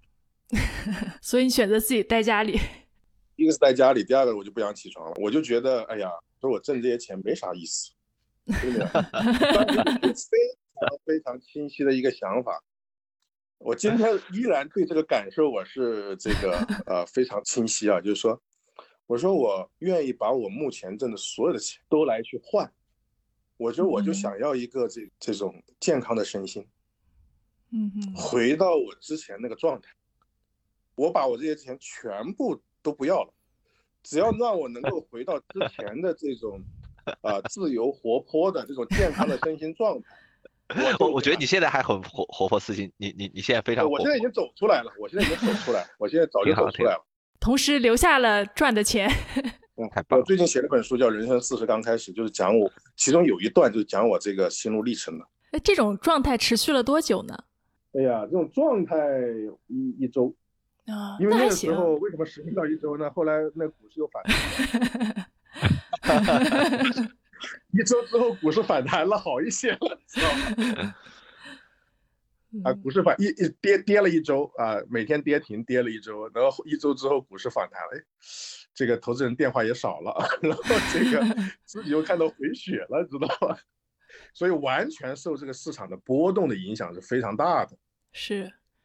那是还是很重要啊，就被这个牵着走了嘛，所以我就觉得，如果一个人的情绪被这些外部的东西老牵来牵去的话，真的，而且你自己如果没有建立起固定的锚的话呀，这个这个这个是很有问题的。嗯，是。哎，所以这件事之后对你有很大的改变吗？所以这点之后我不是说了吗？我就要我就要就是这个投资可以做，但是呢，有没有一种投资方法？可以大概率可持续睡得着，嗯哼，我在想找到一种这个方法，而不是说投资方法林林总总很多各种流派，对不对？各种方法，但是有一些方法他做不到这几条。我经过这么多年的这么一个实践之后，我觉得有几条对我来讲很重要。否则的话，与其这样，与其不做，是得不偿失。我已经感受过了，我不想再感受了。这个。那所以后来有有研究出什么最新的成果吗？这个最新成果就是价值投资。因为巴菲特像芒格这些东西呢，你说你只要做这个行业，你不可能不知道啊。是是，你肯定不是之前没看过，对吧？啊，对，肯定看过，看不进去。嗯是慢嘛那个。这个这个讲的这些东西啊，这个一个老年人九十来岁讲这些东西有啥好听的？没啥好听的，而且这个这个时代是变化的，这时代是变化的。倒过来看，发现一个做投资的能活到九十多岁，这事儿其实本身就挺牛逼的，对吧？对啊，就至少他心脏扛得住啊。但那个时候，就是说就开始想去，也是想去寻找答案了嘛。是。那寻找答案，那那那那你无非不是几条路嘛？你读书，跟人聊，跟跟高人聊，看看怎么去自己找到一条属于自己的路。当时也没有人介绍，我就自己就自动的。就拿起了巴菲特的书，啊，我说这个老爷子，这个活这么大年纪，哎，又说是股神，又说是这个这个投资很厉害，那我终于开始用心去读，而不是说用眼睛看到这本书，开始能够走到心里边，这个进入到他六十多年前的那段时光，能跟随着他一起从这个五六年开始。啊，第一封合伙人的信开始，一直到这个到今天啊，六十多年的时间，去感受他是怎么一步步过来的，然后怎么去看待这些问题，啊，包括芒格的这些书，包括几乎市面上能够找到的关于价值投资的书，我全部都给他读了一遍。嗯，然后像巴菲特股东信这样的东西，至少读了五遍之上。然后我不光 读这个书，我还带着一批人读书，所以这就是为什么我。开了一个这个投资训练营啊，我们叫奥马哈投资训练营的一个原因，就是我读完这个书之后呢，我自己做了很多的笔记，也重新把我这个这十几年来的我的这个投资经历、投资历程做了一个重新的一个梳理，以及跟他们的这个投资方法做了一个比较。我这这些东西有一些有一些东西我是放在这个我写的这本《人生思刚开始》这本书里面去了。有一章我是专门去比较我过去的投资方法和他们这个投资方法异同在什么地方。我就不光是从这个理念层面了，包括从财务数据和经营数据这个层面，那应该去找一些什么样的公司，以及秉承一个什么样的心态去做投资。我我觉得这个特别重要，因为一般 我们说到价值投资这个的时候，其实另外一拨人是那个典型，他是做技术分析的，他他更多的是去去去跟风的这种。但我其实听你最早的这个投资的这些思路，包括你最早做分析师的这个背景，实际上你从一开始。就也就是比较注重基本面对吧？其实也就是主要是比较，但是但是没有一个方法呀，其实都自己在在在在在琢磨。对对对对对，就是就是，其实你你我倒没有听到你有看很多技术面划线啊，那个我从来没有去研究那方面的东西。对你从来不是那个思路，所以你转到价价值投资，倒不像是有一波人，有一波人是从技术分析转过来的，他是完全变了，对吧？你你其实更多是一种投资方法、投资逻辑，就是就是可能就是嗯，对我一上来其实就是在走基本面这个路线，但是。基本面这个路线可能有一些这个自己摸索呢，有些这个只是一些经验性的，嗯，呃，它没有上升到一个普适性的、规律性的东西，或者自己以为自己发现了一些短暂的一些机会和一些这种经验，确实它也有点用，但是它如果放大到更大时空来讲，它不没有普适性的效应，所以它不可持续，不可复制。那个事事情，所以就是除了书里边以外，你自己就是如果一句话总结，你觉得你现在的这个投资的风格跟前面的这个投资的风格，呃，哪一点上你觉得是区别最大？其实哪一点区别都很大，就是说，嗯，那我就这么说吧，嗯，就是价值投资有四个核心的支柱，嗯，四个核心的支柱，第一个叫内生价值。嗯，第二个叫市场先生，第三个叫安全边际，第四个叫能力圈。这个是价值投资最核心的四个支柱，它所有的价值投资体系都是建立在这四个核心支柱基础之上的，就像我们搭房子一样，它建在四个地基之上的。嗯，然后呢，这四个地基里面又有一个更重要的地基，叫内生价值。它其他三个地基是建立在这个地基基础之上的。所以，我们如果要去看价值投资第一性原理，现在这个马斯克谁不讲这个第一性原理？我们要看价值投资第一性原理，那就要从内生价值这四个字里面去往回去回溯。就内生价值，如果进一步拆解的话，会能够拆解出哪些元素出来？那么这里边如果要去拆解的话，最重要的第一元素叫做长期股东，就是我们买一家公司的股票，本质上是在买这家公司的所企业所有权。那么我们买这家公司的股票为什么能够挣钱？是因为我是这家公司的长期股东。那为什么要是长期股东呢？是因为一家公司的经营它不是个短期可以建立见效的，它只有通过长期可持续。啊，持续的这个经营，它才能够，比如说每年的这个它的产品可以优化，然后利润可以一个，比如说这个啊这个百分之几十的这么一个速度去往前去增长，然后最后它这些增长体现到这个股价和市值之上，它是这么一个过程。这个经营数据、收入、利润增长，它是有一个过程的，它不是说一年翻十倍，或者一年翻一倍。它不容易做到这样啊，这个是不可持续的，这种状态是不可持续的。如果你能够找到一家好的公司的话，你成为它的长期股东，这个是价值的核心来源，因为你成为它的长期股，你就能享受它企业它长期复利增长的一个效应。嗯，那么这个效应，你不管它股价目前是高估低估，这个不重要，那个不是核心。它高估，它总有一天它会反映到回来，在这个价值附近。徘徊，如果它现在低估了，总有一天它也会回去。所以核心是以一个长期思维的方式去看待这个公司的。你作为这个公司的股东之一，虽然你比如说你只买百分之万分之一的股票，有可能是，那你你也是这个公司的股东，你和其他买百分之九十九的那个那个股东是完全是一样的，那权利完全是一样的。所以你去看待这件事情，就是以这种方式。去看待这家公司，然后是一个长期的视角去看待这家公司，然后享受它长期的一个福利的一个增长，这个是可复制、可持续、睡得着的收益来源。所以就是呃，把这个眼光放长远，看基本面，看呃这个盈利预测，看长期的盈利预测，然后呢，呃，至少。心目中间的这个投资期限是用一个长期现金流的方式来去打的底，而不用去盯着每天的这个股价的波动，对吧？我因为我们相信它早晚它的这个经营状况是会反映在股价上面，即使一城一地上面有有有有这些，只要我这个像你后边说的安全边际这些东西，我能够掌握的比较好，我一定可以等到它价值体现出来的那一天。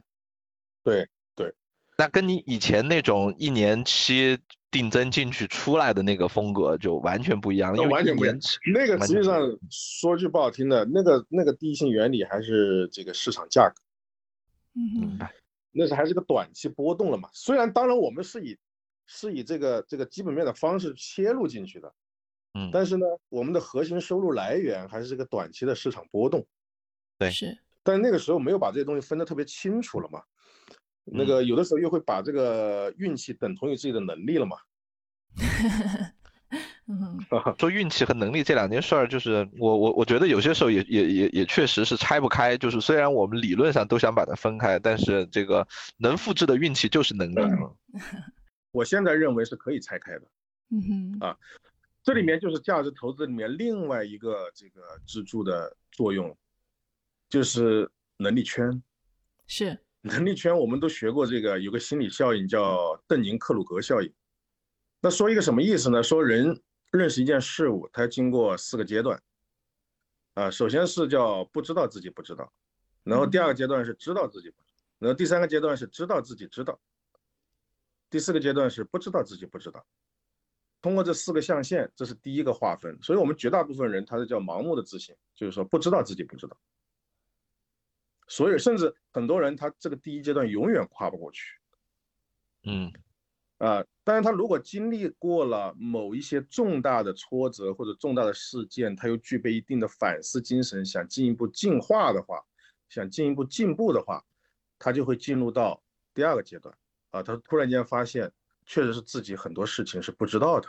进而呢，如果他还能够把这些不知道的这些东西做一些拆分，做一些拆解，它是可以拆解的。比如说，我们我们举这个价值投资的这个方法啊，它在不同的学科它有不同的方式。那我们讲到这个价值投资这个方式，它有一种它的一个拆解方式。举例说，他把一家公司的价值评估，它至少分成三个维度。第一个维度就是它现在这个资产负债表上的这些资产和负债到底是什么。你一家公司，你不管怎么样，你有设备在那吧，你有人在那吧，你有无形，你有这个无形资产在那吧，你有存货在那吧，你有应收账款在那吧，就这些东西经过一定的这个评估方式，它是可以转变成现金的。就如果说一家公司的价格跌的比一家公司全卖掉，当做清算，清算掉。啊，最最差最差，我做一家股这家公司股东不就这家公司破产，然后公司这些资产开始清算嘛，然后最后换点钱回来。那如果我投这家公司的价格比这个清算价值低的话，那显然我知道我挣的是什么钱。嗯，这是第一层的能力圈，这是这是价值投资里面所理解的第一层的能力圈。那你说怎么可能一家公司的价格比这个这个啊这个这个？清算价值还低，哎，那你别说，那真有可能。举例，一一九二九年到一九三三年这个全球经济危机的时候，大批公司就是这样。二零零八年的时候，也有一些公司是这样，就是说一家公司花旗银行已经跌下来低于一美元了，你一算，我靠，我把这公这个花旗银行清算都高高过这个钱了。所以当时像段永平这样的人，那就是抄底网易啊。嗯哼。那网易这一单他挣了很多钱呢，他就是盘盘算完之后，反正网易这个公司，我哪怕就把它关了，我现在也不止这么多钱了。所以这种机会比较稀少，但是不能说没有。这是第一层，啊，就是说你是否能够搞清楚这家公司的资产价值，这是第一层它的价值来源。我简单稍微展开一下，这里稍微有点专业性的一些东西啊，我稍微展开一下。第二层能力圈是什么呢？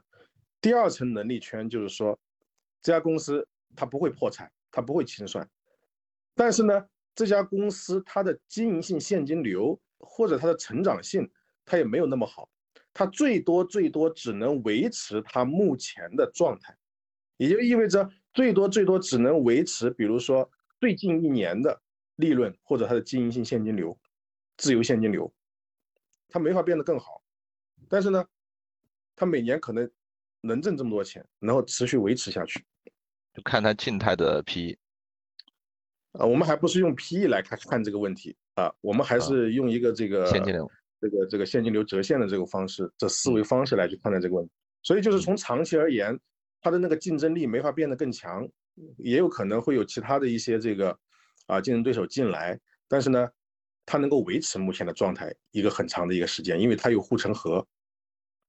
经济护城河，它能够啊保护，比如说它可能有品牌，或者有这个规模，或者有这个这个这个啊这个网络效应啊，或者不管它是什么吧，它有一定东西，你要去找到这个东西。如果它真的有的话呢，它能够持续下去，但它没法做得更好了。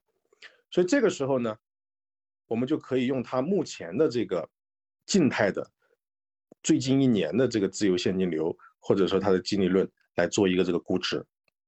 啊，我们不去，我们假设这家公司不会有成长了，这只能维持。这个分析出来，它能够维持的原因也是站得住脚的。那么就以这么一种方式去估值。那么这种东西，如果你看懂了的话呢，它至少它就会乘以一个所谓的市盈率了。当然，其实我们推导出这个东西，就表面上看它是乘一个市盈，但是背后它实际上是很多支撑在在在支撑了。它乘以一个多少市盈率也是有讲究的，它不是说瞎乘。对吧？对，那我就不展开了。所以这是第二层的这个价值。第三层的价值是什么呢？就是假设这家公司它还能够增长，啊，我们可以假设一下，就最近十年，举例说每年可以百分之三十或者百分之五十的增长。然后呢，接下来增长完了之后也进入到这种状态，维持。所以这个时候你去估这家公司的价值的时候，你会发现你估出来的那个那个那个价值会比第二种方式要要高很多。对。但这种方式你就要就对你又有另外一个能力圈的要求了，你是否能够相对准确的判断这家公司在未来几年时间里面的一个成长速度？是越来越难。有些人有些人是没这个能力，嗯哼，或者说所谓的有这个能力，但是实际上他也是乱拍的。是，这比较常见。这个时候我们就要知道，我到底在哪一层能力上面，我真的是稍微有有把握的。嗯哼，所以价值投资它要求的是什么呢？就首先你搞清楚你到底能看懂哪一个层次的问题。你可以投特斯拉没问题，只要你能看懂，你认为特斯拉未来十年每年都能以百分之百的方式成长，那现在它可能就值这个估值，对不对？但如果说你看不懂，然后你还去投，那就不是你的能力。你能挣到的钱那就是运气来的，那你有可能也会挣到钱，但是你要知道，那是你运气挣来的钱。嗯哼，那不是你能力挣来的钱。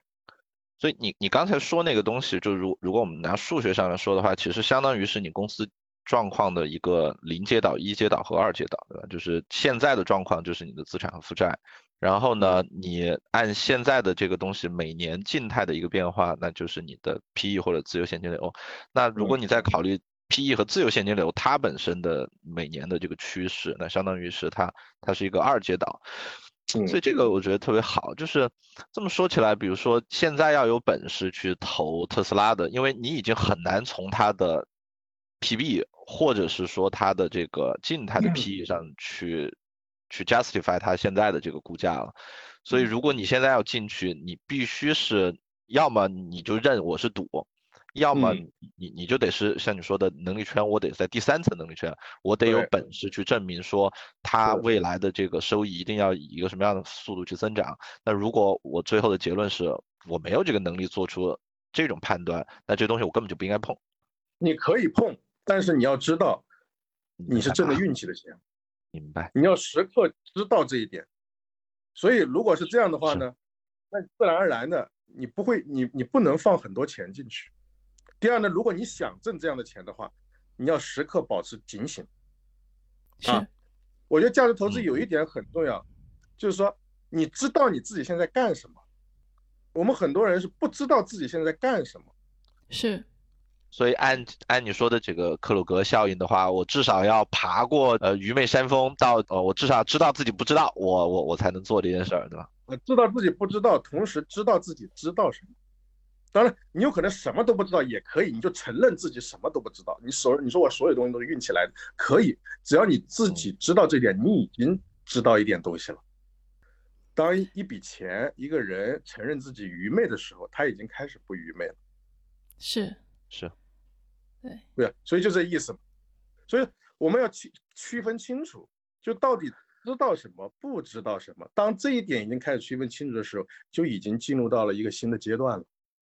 这个对人的要求很高啊，哎，但是我觉得对我而言，我觉得是特别有趣的一个一个地方，就是这也是我对价值投资之所以我对价值投资它有很多层次了，其中一个层次，我有一条可以持续、可以积累的一套知识复利的一套方法，嗯哼，我能够把对一家公司认识给它拆成 N 个维度，嗯哼，然后我就一个维度一个维度去研究，不就完了吗？那我研究到哪个维度，我就挣哪个维度的钱呢？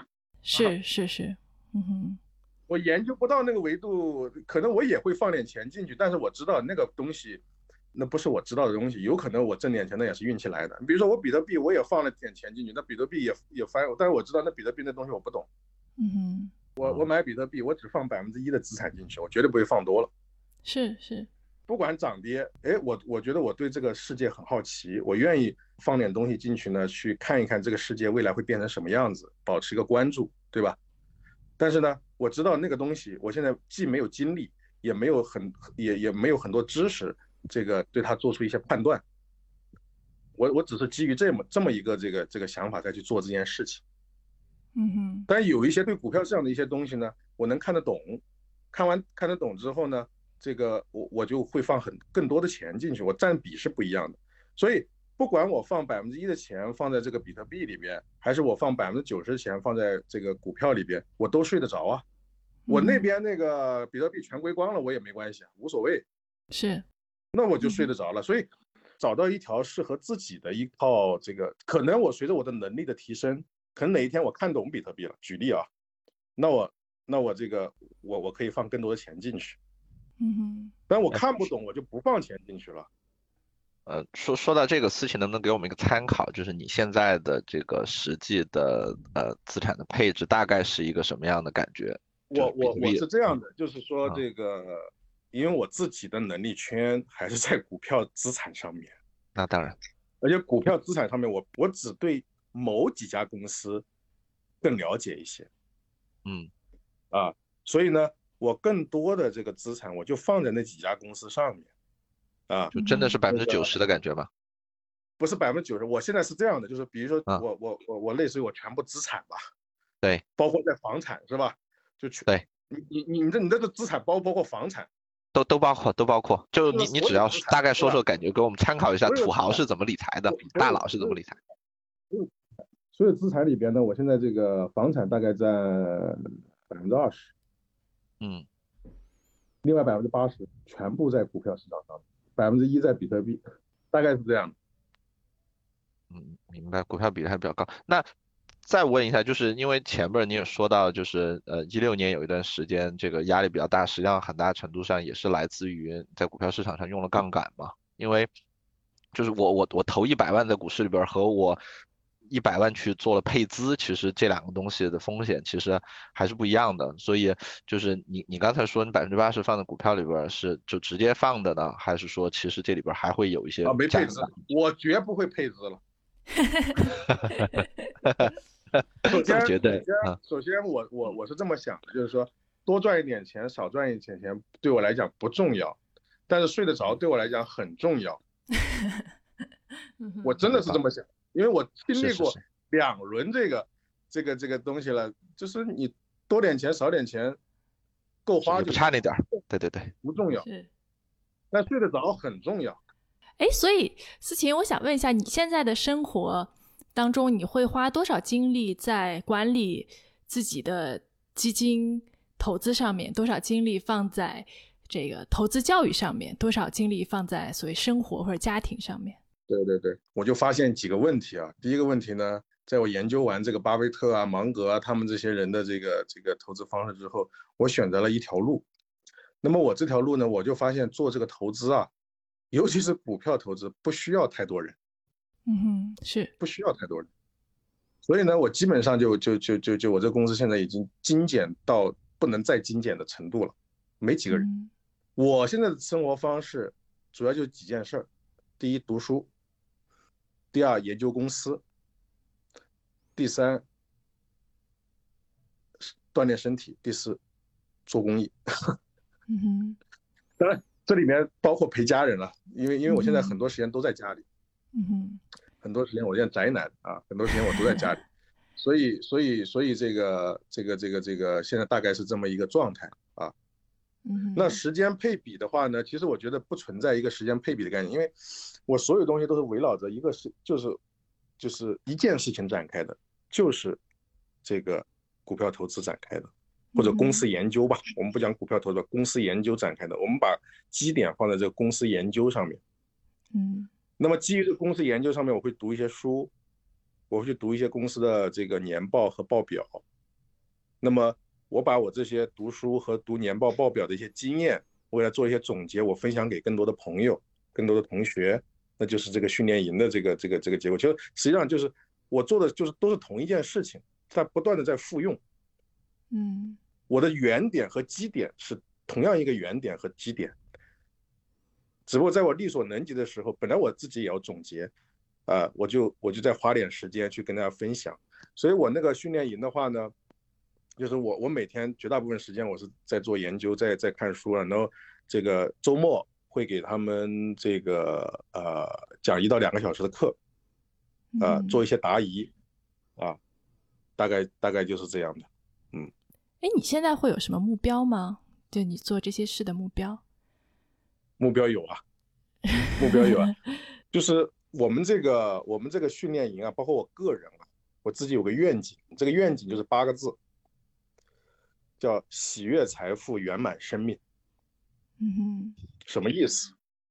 首先，对于我而言，那么不管是客观的、主观的，反正就造成了这么一个状态。所以呢，我的主要的切入点就在投资，从这个投资这个点去和这个这个世界互动，我是这么一个切入点。通通过投资这个方式，我去获得大概率可持续睡得着的财富。那么获得这些财富，不是说身心俱疲的去获得这些财富，我是喜悦的去获得这些财富。就大概率可持续睡得着。我不希望去获得这些财富是通过这个，这个这个身心俱疲，然后这个也不可持续的一些方式去做这件事情啊！我不想这样，所以我就提出叫喜悦的，就是我现在选择的这种投资方式，是能够开开心心的挣钱，跳着踢踏舞上班。我也喜欢我目前做的这个工作，目前每每每天处在这么一个状态里边。我觉得只要一个人处在一个开心的状态，一个心流的一个状态。那么他，呃，做这件事情的本身就是回报，他是非常高兴的、非常开心的、非常享受的、非常愉悦的。所以我现在每天看书，这个看公司，我我觉得挺享受这个过程的，挺享受这个过程的。所以这个是我第一个，就是啊，我不知道，我没有一个非常量化的一个具体的目标，我那个是没有，但是我有一个模糊的一个愿景，就终极愿景在那个地方。我没有一个说每年我一定要做成什么样子，这个我没有。我也不知道会变成什么样子，但是我有个做，就是，但是我就是说，当下我在做这件事情的时候，我要是喜悦的，我要是开心的，我要是享受的。如果这件事情我不喜欢，我不会去做它的。我现在会做一些选择了，啊，这是第一个，第一个叫喜悦财富啊，通过这种方式来获得财富。第二个方式叫圆满生命。什么叫圆满生命？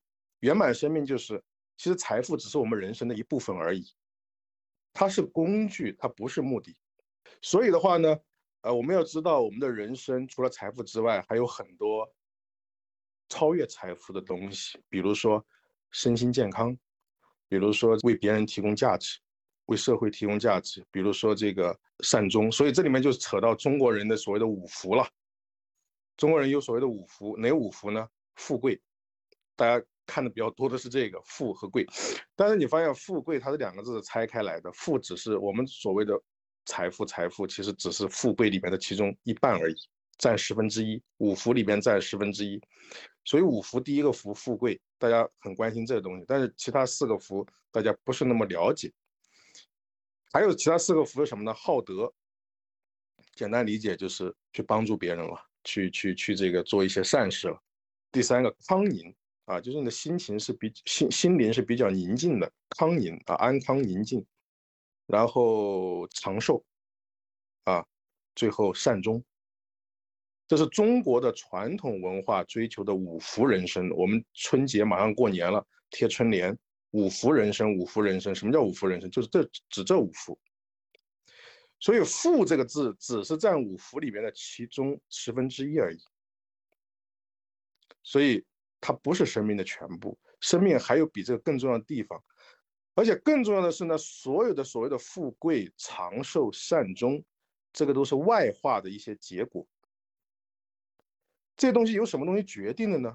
是你由内在的康宁和好德，以及你的这个认知决定的。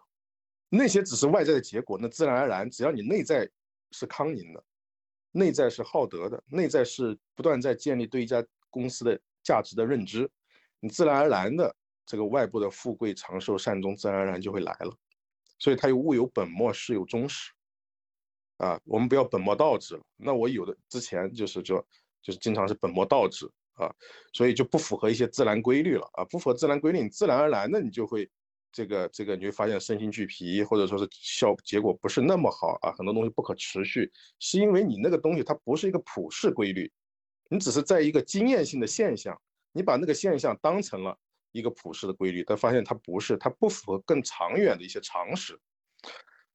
所以，就是圆满生命第一个层次呢，就是说，啊，我们要知道财富只是一方面，那么我们要去修，我们要去这个啊，在其他方面要去提升自己，尤其是要内在的，刚才讲的康宁、好德，以及自己对一家对一件事情的认知。啊，是否能够获得一些洞见啊，insight 这些东西，我们要去提升自己的这个自己的能力。另外一方面呢，圆满生命什么意思呢？就是当你有一些认知之后呢，当你确实啊，通过这个社会的，不管是你自己的努力，还是历史的进程，有一些这个结果之后呢，那你可以看见，愿意把这些东西分享给更多的人。啊，其他人可能也在经历过，或者正在经历，或者即将经历你你你会经历的这个过程。那如果说能把我自己的一些走过的一些弯路和一一些我的一些这个思考、一些经验总结，与更多的人做一些分享，从而有益于他们的人生，从而从而让他们少走点弯路，我觉得是一件非常好的一件事情。所以就是为什么我要办这个奥马哈投资训练营。以及我去办这个公益组织啊，其实都是基于这么两个目的了。奥马哈投资训练营主要是主要是针对四亿中产阶级的，遇见更好的自己这个公益组主要是针对六亿月收入在一千块钱以下的人群的，这是中国的现状。嗯，对，我觉得特别好。我们今天也聊了挺长时间的了，我觉得最后圆满人生，我觉得是一个 特别好的落脚点，有升华了，特别棒。对，然后其实我还有好多好多的问题想跟思琴 讨论，但今天真的是我们已经聊了两个多小时了，我觉得要不然我们就先到这儿，下次等思琴的新书要上市的时候，我们特别希望能够邀请思琴再来跟我们聊一下，到时候可以其实把价值投资啊展开讲一讲。可以啊，还是非常非常感谢思琴能够腾出时间跟我们来聊天，真的，我觉得今天。对对我的启发还是非常大的，也希望对各位听众有收获。然后最后思琴还有没有什么想跟大家说的？首先非常感谢那个呃这个 Rachel 和和袁老师，呃就是能够通过这个渠道和大家分享一些我过去走过的一些弯路啊，以及一些这种人生和投资的经验，对我而言也是特别开心的一件事情啊，就特别感谢，嗯。任老师呢？任老师有没有什么要总结的？没没有，我今天觉得听得特别开心，就是听着思群一路从他这刚毕业的时候，然后这个赚第一桶金，然后到后来这些，呃，赚了很多钱，但是也有这个睡不着觉的时候，听着觉得特别的真实，很有收获。那个，呃，也期待思群的这个新书，呃，到时候我一定会去呃找一本来看一看，然后呃，就到时候欢迎思群什么时候再来我们这儿做客吧。